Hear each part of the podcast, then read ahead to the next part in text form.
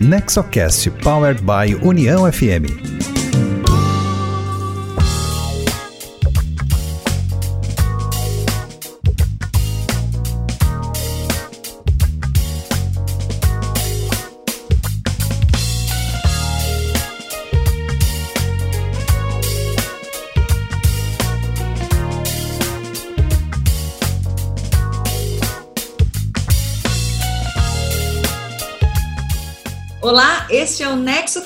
O podcast sobre governança corporativa, inovação e empreendedorismo, com foco nas famílias empresárias. O NexoCast é uma iniciativa da, do Nexo Governança Corporativa, tem produção da Rádio União e aborda sempre uma pauta alinhada às boas práticas empresariais.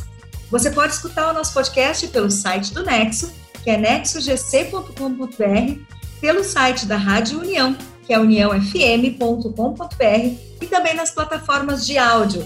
Procure por NexoCast, assine nosso podcast e receba no seu aplicativo cada episódio novo que entrar na rede.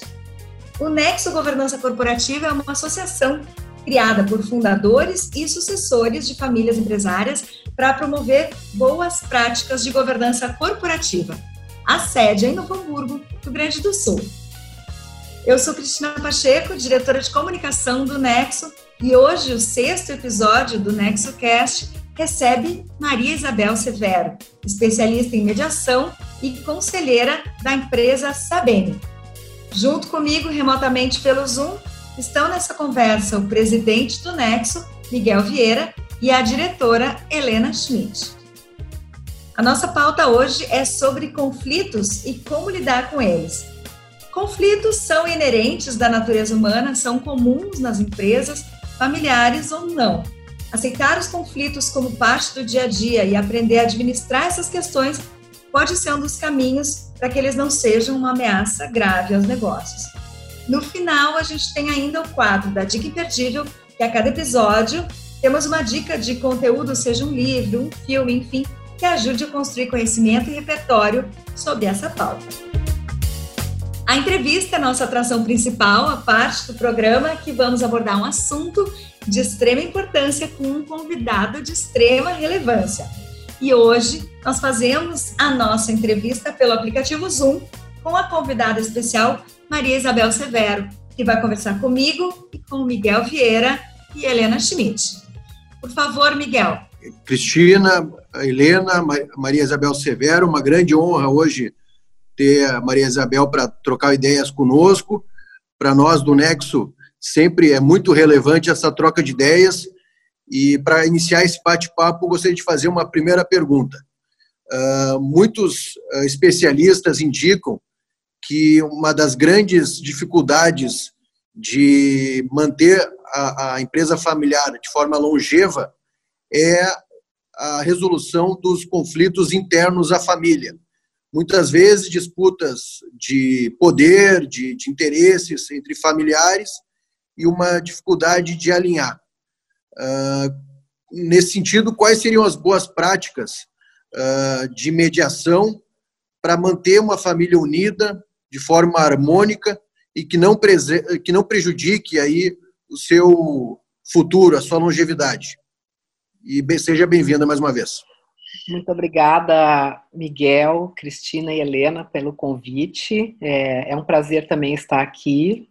É, Para mim, falar nesse assunto é sempre muito gratificante, porque acho que as pessoas têm, às vezes, um pouco de dificuldade de falar sobre conflitos, não conhecem bem o que, que elas poderiam fazer para evitar ou para resolver. Então, onde eu puder ajudar também para esclarecer sobre isso, eu fico, é, vou estar sempre disponível. Então, Miguel, como tu falasse, né, e a, a Cristina também, uh, conflitos uh, são parte da, da interação humana, né, uh, e quando eles são bem administrados, inclusive, podem ser grandes oportunidades de crescimento e inovação, né, e assim como vocês falaram, isso muitas vezes é motivo mesmo é, de levar as empresas familiares a uma situação difícil, mas vamos lembrar que a maioria das empresas no mundo são empresas familiares, então olha que relevante a gente poder ajudá-las a pensar como resolver essas questões, né? Então, os conflitos em empresas familiares, eles surgem muitas vezes muitas vezes por problemas de comunicação, né? Ou por falta de informação, ou então a gente sabe que em qualquer empresa, e principalmente empresas familiares, tem muitos grupos de interesse, né? Diferentes grupos de interesse. Imagina se cada um tem uma expectativa diferente, como lidar com isso, né? E disputas de poder, como tu dissesse, Miguel, né? Questões de confusão de papéis, né? Quando a gente vê dentro das organizações uh, vários papéis, uh, uma pessoa exercendo vários papéis, ela, ela é família, ela é acionista, ela trabalha na empresa, ou ela gerencia, ou ela, ela lidera, enfim, né? E o quanto que uh, isso pode gerar uma confusão se não for bem administrado, vamos dizer assim. Tá? É possível ter esses vários papéis, sim, mas a gente precisa saber lidar é, com cada, cada questão no, na, no seu papel. Né? E também aquela questão muito conhecida de indefinição de fronteiras no sistema familiar, né? É, sistema familiar, empresarial, patrimonial, a gente conhece aquela questão dos três círculos, né? Eles vão estar interligados e é importante que a gente consiga uh, definir bem essas fronteiras para também poder evitar um pouco conflitos, né? Então, o que, que a gente sugere, o que, que eu sugiro, né, que todo mundo sugere que são boas práticas de governança, né? Governança familiar, governança corporativa, né? E isso costuma prevenir conflitos na medida em que tu uh, define os papéis, tu tem, define responsabilidade, define limites, né? Define toda uma estrutura de funcionamento, não só da relação a, da família entre si, da família com a empresa da família, com o seu patrimônio. Né? Uh, então, uh, muitas vezes, por exemplo, na, na, o que, que, se sugere para a família, por exemplo, seria, por exemplo, uh, uma formação de um conselho de família, né? Que tem essa função de ela de ligação entre na comunicação entre os familiares e a empresa, né? De definição de regras, de definição de um protocolo, vamos dizer assim, né? de funcionamento dessa relação da família com a propriedade e com a empresa, né, com o patrimônio.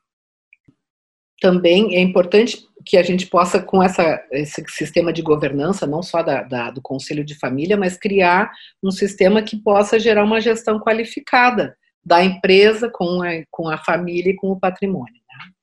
Uh, a mediação de conflitos, ela é, pode ser uma, uma boa indicação, sim, né? Na medida em que uh, ela, ela é indicada para relações continuadas. Uh, a, a, a, família é uma relação continuada porque não existe ex-pai, ex-mãe, ex-irmão, né? Então, pode ser que a gente resolva romper os laços definitivamente, mas se nós temos um negócio em comum, né? Uh, e queremos cuidar dele, dependemos desse negócio, né? Como é que a gente vai fazer para se entender bem? Né? Então, uh, é um dos casos muito indicados à mediação de conflitos, quando a gente não consegue mais uh, resolver diretamente as questões, né?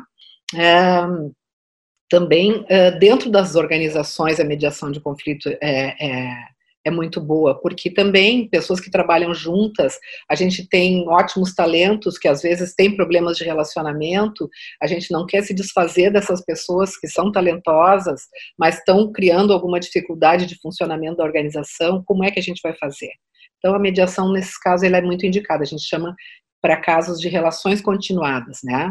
Mesmo quando a gente vê casos, por exemplo, de separação de casal, ah, mas isso não é uma relação continuada. Sim, se tiver filho, se tiver patrimônio e de alguma forma existe uma continuidade do relacionamento, não da mesma forma que era antes, mas agora vamos dizer, como sócios que podem continuar sendo, ou para criar os filhos menores, pelo menos até que os filhos sejam independentes, existe uma continuidade dessa relação. Então, se a gente puder sentar, conversar e se entender, né, de uma forma mais pacífica, mais qualificada, né, isso vai ajudar bastante uh, a manter um bom relacionamento familiar, a poder criar bem os filhos, né? E se entender bem dentro do ambiente de trabalho também. Então, isso que a gente chama de manutenção de relações continuadas, porque é importante esclarecer, porque às vezes a pessoa pensa, não, mas eu não quero mais, eu quero me separar, eu quero sair, não é mais continuada. Não, pode ser continuada nesse sentido que eu estou falando, tá? Então, outra coisa que acontece muito, né? Às vezes as relações familiares, elas prejudicam algumas conversas difíceis. As pessoas têm dificuldade de trazer algumas questões que são importantes de ser trazidas e não conseguem conversar. Então, elas começam a evitar aquela coisa que a gente fala de joga a sujeira para baixo do tapete, vai jogando até que o, a, o, o, bolo de sujeira é tão grande que a gente acaba tropeçando nele, né? Que é uma metáfora que se usa muito quando começa a gerar algum prejuízo, alguma questão difícil de resolver, né? E uh, muitas vezes as pessoas tentam negociar diretamente as diferenças, né? Então pode ser que se consiga, a maior parte do tempo a gente negocia na vida, né? Mas às vezes não consegue mais diretamente resolver. Então a opção pode ser a mediação, né? E outra coisa também que é importante lembrar, se uma dentro de uma família ou mesmo uma organização resolver uma opção de resolver as questões juridicamente, judicialmente, ela além de bastante onerosa, que a gente sabe que é e demorada, né? Pode colocar em risco a continuidade do negócio, porque o negócio não pode parar por 10 anos, 20 anos, enquanto está se discutindo e brigando mesmo uh, num, processo judicial. Claro que a justiça está aí, né, para garantir para a gente os nossos direitos e tudo mais, e tem questões que só na justiça mesmo para resolver. Mas algumas questões é importante que as empresas e as famílias possam refletir se é essa a melhor saída, né. E ainda por cima, uh, não vão garantir num, processo judicial que as partes em conflito saiam satisfeitas com o resultado. Né? Muitas vezes nem uma parte nem a outra sai. Né? Em geral, é uma situação ganha-perde, né? quem perde, perde muito, e às vezes, mesmo quem ganha, acha que saiu perdendo mesmo, que uh, é um, manter, traz umas dificuldades aí que melhor seria evitar. E, e, e Maria Isabel, até aproveitando um pouco a prática, uh, só para entender, até para poder explicar para o ouvinte, esse processo de mediação, ele é instaurado em alguma câmara de mediação? Uh, quanto custa esse processo? Ele é muito oneroso? Uh, só para entender um pouco a parte operacional aí do procedimento. Sim, pode ser. Uh, quem precisa de um processo de mediação pode procurar uma câmara de mediação. Nós temos várias no Rio Grande do Sul, no Brasil todo, no mundo inteiro, né? Uh, mas também pode ser através de uma boa indicação de um mediador, mediador privado, né? Uh, eu, uh, tanto através de câmera quanto através de indicação particular, fora de câmeras, costumo atuar num, e outros colegas que conheço também. Então, é independente. Pode ser através de uma câmara, sim, pode ser através de uma mediação privada, uma indicação de alguém, né? Que conheça o trabalho, que confie na pessoa. Isso é importante porque é um processo, um procedimento que exige bastante confiança. Então, uh, às vezes até se indica uh, fazer uma entrevista com mais de uma pessoa indicada, né? E ver com quem é que se tem mais afinidade, onde é que rola uma empatia maior, porque é importante que as pessoas possam se sentir à vontade para conversar, porque vão conversar sobre situações difíceis, situações que elas não estão conseguindo resolver diretamente. Né? Então, a mediação de conflitos ela é uma negociação facilitada por uma terceira pessoa, que é o mediador, né? devidamente capacitado para ajudar numa conversa colaborativa, respeitosa e o mais produtiva possível. Né? o mediador ele não toma partido, não dá sugestão de que, como é que tem que resolver as questões, né? E as conversas são confidenciais, isso é uma coisa bem importante, né? Que só diz respeito às pessoas que participam na mediação, de forma que não vai expor nunca publicamente nem as pessoas e nem as empresas. Não é nenhuma questão de expor publicamente, não vai expor nem para outras pessoas dos seus relacionamentos, seja na empresa, seja na família, de quem não está participando da mediação. Né? O mediador tem um contrato de confidencialidade com as pessoas que ele está atendendo, um local que é, que é, é escolhido é um local uh, que seja agradável para as pessoas conversarem, mais adequado possível, com uh, que tenha privacidade, né, que as pessoas não sintam, uh, não se sintam que podem estar sendo escutadas de qualquer forma, né? Então isso é uma garantia importante porque a conversa difícil só vai acontecer se as pessoas conseguirem uh, ter confiança naquele ambiente, né, e nas pessoas que estão participando ali da conversa. Outra coisa que é importante. É... Ah, pode falar, Helena. Eu ia aproveitar esse teu gancho aqui do que tu está trazendo dessas combinações de, né, de estrutura, de, de da forma de estar tá mediando ali a situação que está acontecendo. E, uh, e eu queria te perguntar o que, que são algumas abordagens, algumas técnicas é, mais usadas da mediação para para ajudar a limpar ali a sujeira que já, já embolou embaixo do tapete, né, com, com familiares ou com sócios, com essas relações Bom, isso, uh, as técnicas que a gente utiliza, elas podem ser um pouquinho diferentes de, uma, de um estilo de mediação para outro, né? É, eu utilizo bastante um estilo que é chamado de mediação transformativa, né?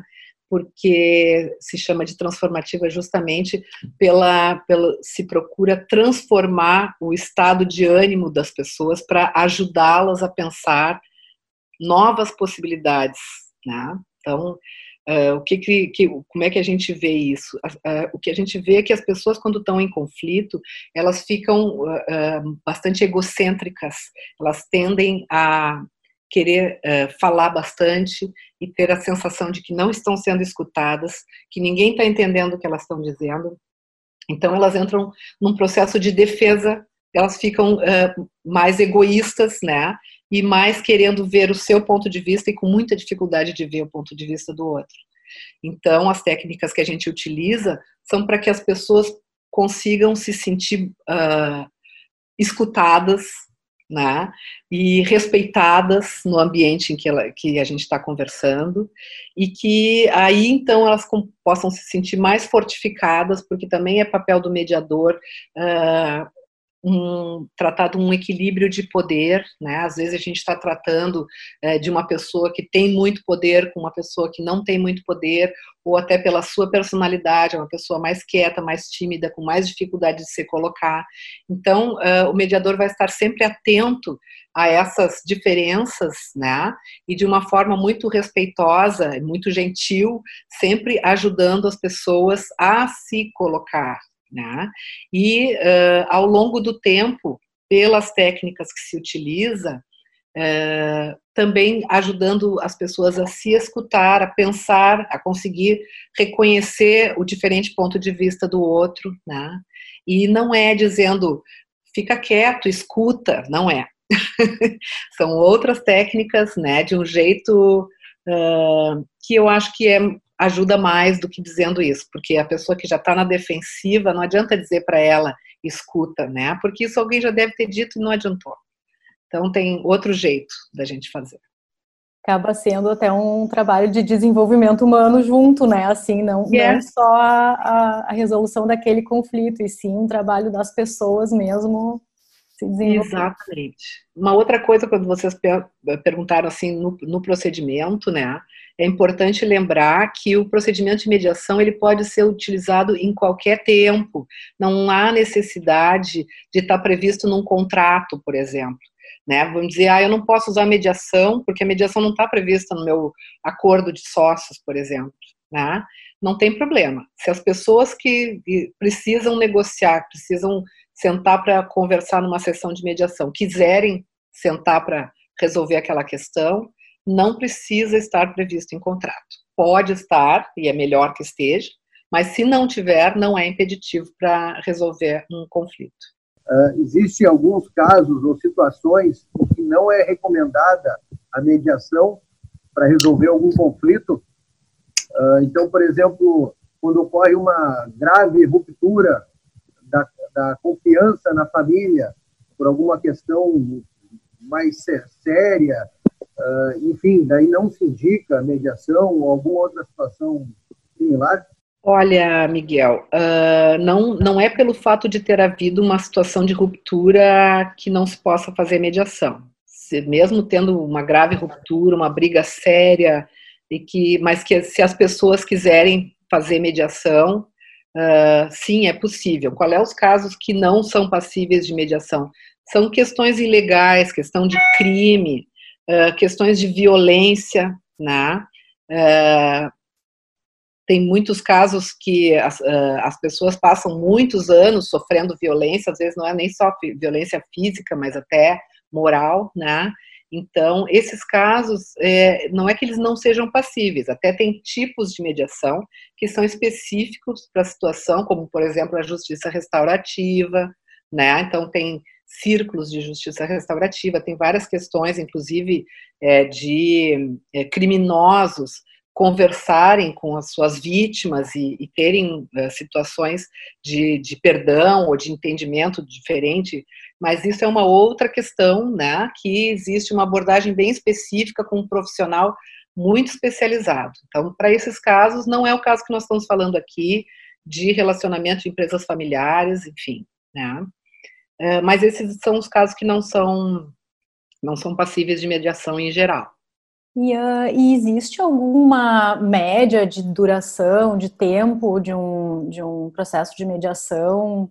Ou é muito de cada caso? Existe assim, algum número de encontros, alguma base para se visualizar isso assim? É, sim, é, tem tudo claro, tudo depende do tipo de conflito e também da disponibilidade das pessoas, né? Mas, uh, numa média geral, costuma levar de 3 a 12 sessões de mediação uh, as resoluções, né?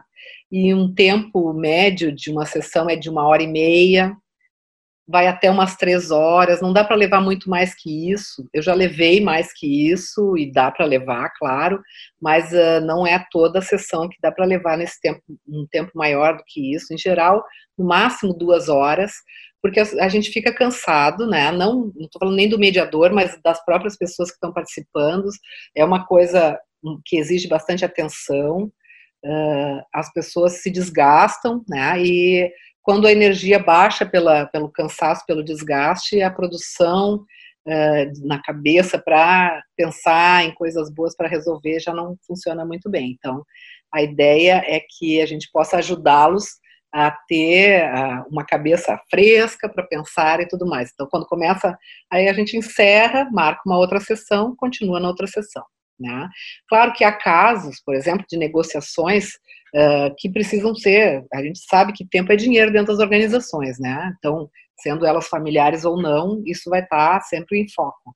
E se as pessoas precisaram viajar, se as pessoas para se encontrar ficou mais difícil, agora a gente tem a mediação online e tudo online, então não importa onde a gente esteja, a gente pode se encontrar, mas supondo que a gente vá se encontrar eh, presencialmente, como era sempre o costume, né?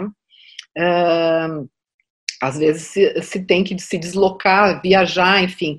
E aí talvez a urgência de resolver possa ser maior, as pessoas estão mais com um objetivo, né, de resolver logo aquela questão, pode ser mais rápido a, a, a resolução. Mas tem outras questões uh, que podem durar, às vezes, um ano de conversa. Não é muito frequente isso, é muito raro. Em geral, em questão de três, quatro meses se resolve uma questão que às vezes pode ter passado muitos anos uh, sem ter sido resolvida. Aí nesse caso está bem dentro disso que tu estava trazendo, né, da mediação versus a justiça, é, tendo esse prazo, esse tempo aí compensa, né, nessa velocidade. E tu comentou também a questão de oneração, né, que também é bem diferente. Tu pode falar um pouco sobre isso, sobre como são os valores, como é que como é que fica Sim, esse também. lado aí, para quem também. não conhece também, né? Então, além da, da questão de tu poder resolver privadamente, ou seja, os negócios continuam, tá, né? Não, isso não está sendo publicado, esse conflito que está acontecendo, né?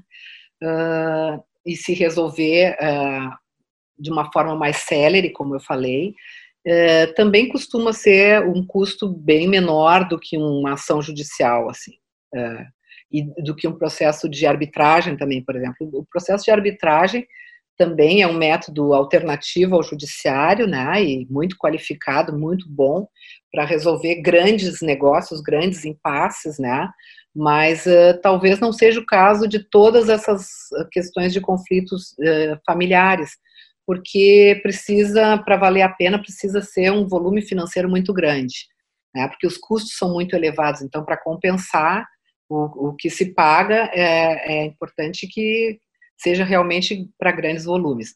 Então, uh, o custo na mediação ele costuma ser baseado ou num percentual do valor que se está discutindo, se é que tem algum valor para se discutir, uh, ou, uh, em geral, em horas de atendimento, muito parecido com o que cobram outros profissionais, como advogados, como médicos, enfim. Né? Tem alguns que cobram menos, tem outros que cobram mais, enfim, mas é aquela média de honorários, né? Que se cobra pelos atendimentos. Assim que funciona na maior parte das vezes.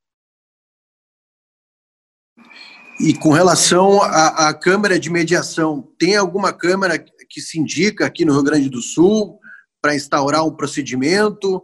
Uh, porque muitas vezes, de forma preventiva, as empresas familiares também querem prever a mediação como algo a ser tentado antes de um conflito de arbitragem ou, judicial.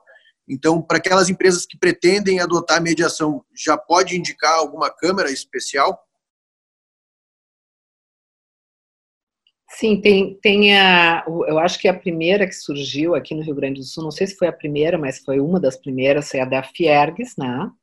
Tem a da Federação também. É, e tem outras câmaras privadas, né, que foi, são formadas. Uh, aí eu teria que te atualizar, assim, para ir pesquisar mais, uh, que são formadas por grupos de mediadores, né. Uh, tem também o pessoal do ICFML, não sei se vocês já ouviram falar, que é, são de que, que eles certificam mediadores lusófonos que são os mediadores que falam a língua portuguesa. Então, no mundo, né, eh, foi essa o ICFML foi eh, surgiu através de interesse de empresas mesmo, de uh, poder se, se certificar que estava contratando um mediador capacitado efetivamente. Então, começaram a criar sistemas de capacitação de mediadores e de certificação, de forma que, caso necessário, se possa ter indicação e uma certificação desses mediadores. Né? Também é uma, é uma, uma boa indicação. Não é exatamente uma câmara, mas é uma instituição uh, mundial até e de fala língua portuguesa, né? Então fica mais acessível. Tem bastante pessoas capacitadas aqui no Brasil, né? Por exemplo, também é uma opção. É, mudando um pouquinho a direção aí da nossa conversa, eu queria te perguntar sobre esse nosso momento atual aqui, né? O que a gente está passando de pandemia, de Covid, de é, trabalho virtual, né, como tu estava trazendo as questões de papéis e de fronteiras definidas, né, dos círculos entre papéis e funções ocupadas, com esse momento onde está tudo um pouco misturado, né, tudo é novidade, está vivendo uma coisa, um momento onde não se tem muita informação para dar essa segurança psicológica maior. Como é que tu vê isso afetando os conflitos familiares? Pois é, esse momento é realmente único, né? E essa mudança brutal na forma de trabalhar, de se relacionar e mesmo de viver, né? Tá mudando também a visão sobre os nossos relacionamentos, né? São uh, relacionamentos sendo postos à prova, alguns dizendo, puxa vida, passamos no teste, outros dizendo, olha, acho que está na hora de finalizar, né? Enfim, mas eu uh, percebo assim uma, uma necessidade cada vez maior de se comunicar bem, de respeitar os espaços individuais, de rever prioridades, cuidar das pessoas e um risco maior de tensão, né, nessa questão assim, porque começa a faltar recursos, né? Uh, todo mundo com uh, dinheiro curto, caixa das empresas com problema, é a falta de privacidade nessas uh, questões de home office, muitas vezes, né? E falta de perspectiva, muitas organizações fechadas, enfim, né? Famílias que estavam dependendo daquele funcionamento e, de repente, e isso realmente vocês têm razão para uh, aumentar conflitos, né? Porque uh, pode uh, piorar bastante a situação, né? Dinheiro sempre é uma coisa assim que quando falta é um recurso que a gente precisa para viver, né? E pode gerar muito conflito, sim. Mas também pode ser um convite para olhar essas oportunidades de melhoria, né? Revisar conceitos, prioridades, aquelas coisas que a gente tinha pensado, ah, tá, não, isso aí não vou fazer, vou deixar para daqui a dois anos, né? Uh, ou isso não é para mim. Enfim, pode ser que agora seja um momento importante de revisar, aproveitar essa proximidade para conversar mais, para limpar uma pauta, né? Negociar, alinhar questões que estão incomodando, atrapalhando atrapalhando as relações familiares e os negócios também, né? Então, né, uma coisa, uma, uma, empresa familiar, uma coisa às vezes leva a outra, né? Então, já tem atrapalhação bastante com o Covid, talvez a gente possa pensar como a gente pode ajudar a resolver as outras coisas, né? E falando um pouco até de, desse momento atual e de boas práticas de governança familiar, eu imagino que as empresas e as famílias hoje estão mais próximas, até em função desse problema do distanciamento, uh, e imagino também que o, o, o, Conselho de Família pode também exercer um papel interessante para mediar os conflitos, ou possíveis conflitos numa família. Uh, então, pela tua experiência também, como é que pode ser a mediação interna e esse papel do conselho de puxar o assunto, estimular esse assunto da mediação? É, o, o, o conselho de família, ele costuma ser uma, uma das indicações é, para se evitar conflitos, né? E também pode ser um, um elo para convidar, pode ser um dos organismos de convite para uma mediação, sim é, no sentido de que é, ele vai tratar de algumas questões da família, que vai ajudar que não se misture papéis, de estar tá levando coisas para a empresa que não precisam ser levadas, né? É, e claro, dentro do conselho de família se pode sugerir uma mediação, com certeza, né? Não entendi assim, uh, que mais assim tu pensavas sobre a questão do ele é uma das indicações da, da, do sistema de governança, né? Que é bem, tem funcionado muito bem.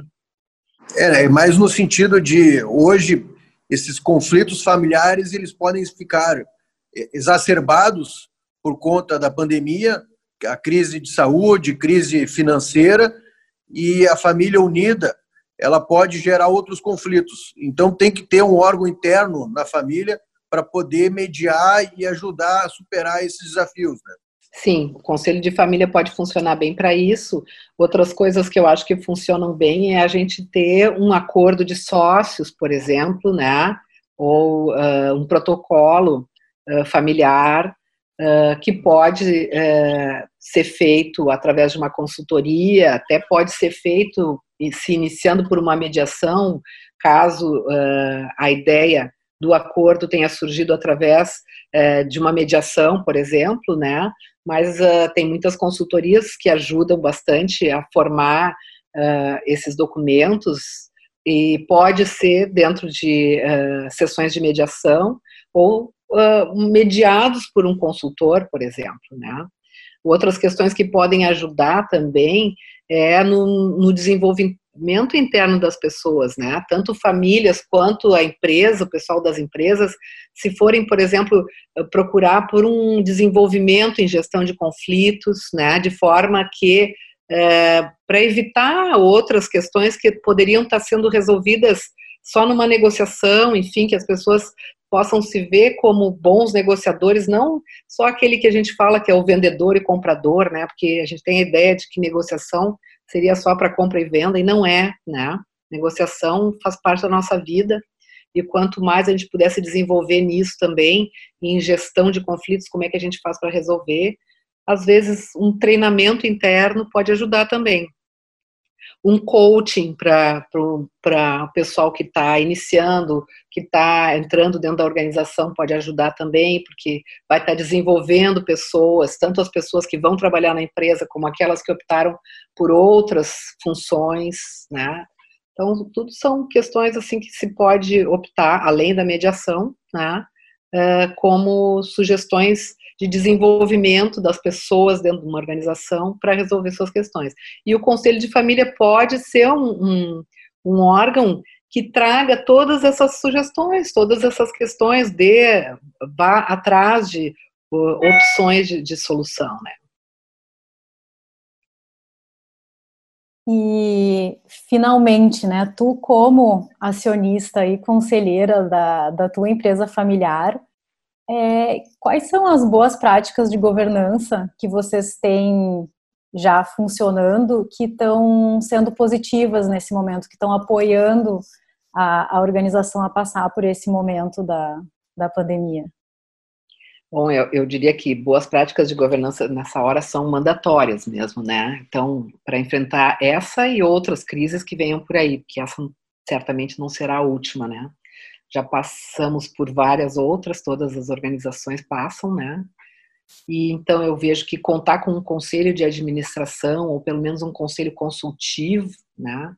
Nesse momento, formar um comitê de crise, eu acredito que a maioria das organizações já está formando, já está funcionando, né? mas quem não está, eu acho que é fundamental. É, esse conselho precisa ser multifuncional para que é, tenha é, informação, qualidade de, de sabedoria, vamos dizer assim, de tudo que se precisa tratar, né? e que as pessoas tenham, estejam realmente qualificadas. Outra questão muito importante que eu vejo é poder disponibilizar alguma ferramenta tecnológica que, às vezes, as empresas estavam pensando em desenvolver para daqui mais um ano, daqui a mais cinco anos, enfim, tem gente que mudou de cinco anos para cinco dias, né? E, mas uh, é, é, importantíssimo porque as pessoas estão se comunicando pela internet, né? Estão precisando aplicativos, coisas que solucionem essa, esse distanciamento, né, e a, a continuidade dos negócios mesmo, né. Então, uh, é possível uh, trabalhar online, né, de home office, todo mundo, mas tem que, para isso, poder prover segurança de informação, poder prover algumas soluções tecnológicas, né, essas são algumas, por exemplo, é, exemplos do que está sendo usado na, na, minha organização também. Bom, foi uma, uma, uma aula aqui que a gente teve né, com a Maria Isabel e fica muito claro que é muito importante usar essas ferramentas, que é necessário pedir ajuda profissional, que certas conversas e conflitos eles não se resolvem sozinhos, né? É importante olhar com muita seriedade para isso, porque para não transformar isso em outro problema. Muitas coisas podem ser resolvidas, né? E as empresas não precisam ser ameaçadas por problemas que existem formas de solucionar. Exatamente.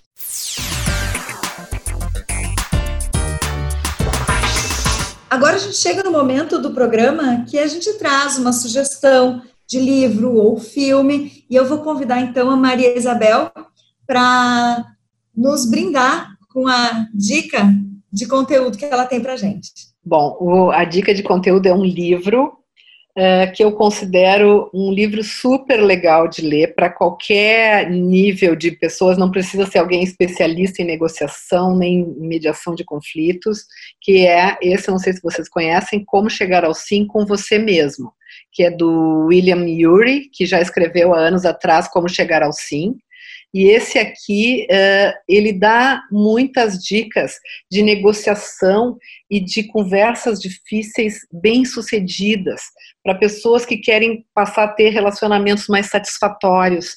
E é, ele é de uma leitura muito simples, muito boa e uh, oferece insights muito legais para todo mundo, assim, né? Para a gente se desarmar um pouco, para a gente ver que para a gente poder conversar e negociar e se entender com alguém, não adianta a gente ter só a expectativa de que o outro mude, né? A mudança precisa começar em nós. E é isso que ele quer dizer quando como chegar ao sim com você mesmo. Ele dá, inclusive, ele traz o exemplo daquele caso uh, da negociação que ele participou com o Abílio Diniz, né, que todo mundo conhece, que foram anos de conflito, né, então com a autorização do Abílio, ele colocou algumas informações importantes ali no livro. E super legal, super indico esse livro para as pessoas que estão passando por conflitos, por pessoas que estão vendo alguém em conflito, eu super indico. Bom, muito obrigada, Maria Isabel, pela tua participação, pelos os teus insights, os teus ensinamentos, compartilhando aqui conosco todo o teu conhecimento. Bom, o NexoCast quer ouvir também a sua opinião, a sua sugestão. Então, vou dar alguns canais aqui para a gente conversar. Nós estamos no Facebook como nexogc.com.br. No Instagram também, o nosso nome é nexogc.com.br. E no LinkedIn nós somos o Nexo GC. Mande uma mensagem, comente nas redes sociais e participe dessa conversa. E por aqui, assine o nosso podcast para não perder nenhum episódio. Curta, compartilhe e vamos fazer a informação circular. Esse foi o episódio 6 do NexoCast, o podcast que pretende desmistificar a governança e suas ferramentas. No próximo episódio, nós teremos mais insights e conteúdo voltado à gestão, inovação, empreendedorismo e governança para as famílias empresárias. Estiveram conosco na técnica da Rádio União, na operação de áudio, equalização e edição, os profissionais Luiz Felipe Trevisan, Ramon Ram, Duda Rocha, no jornalismo Gênia Romani, coordenação de Denise Cruz e direção de Rodrigo Giacometti. Esse programa é um conteúdo original do Nexo Governança Corporativa com produção técnica da Rádio União FM. Obrigada por estarem conosco e até o próximo NexoCast. NexoCast Powered by União FM.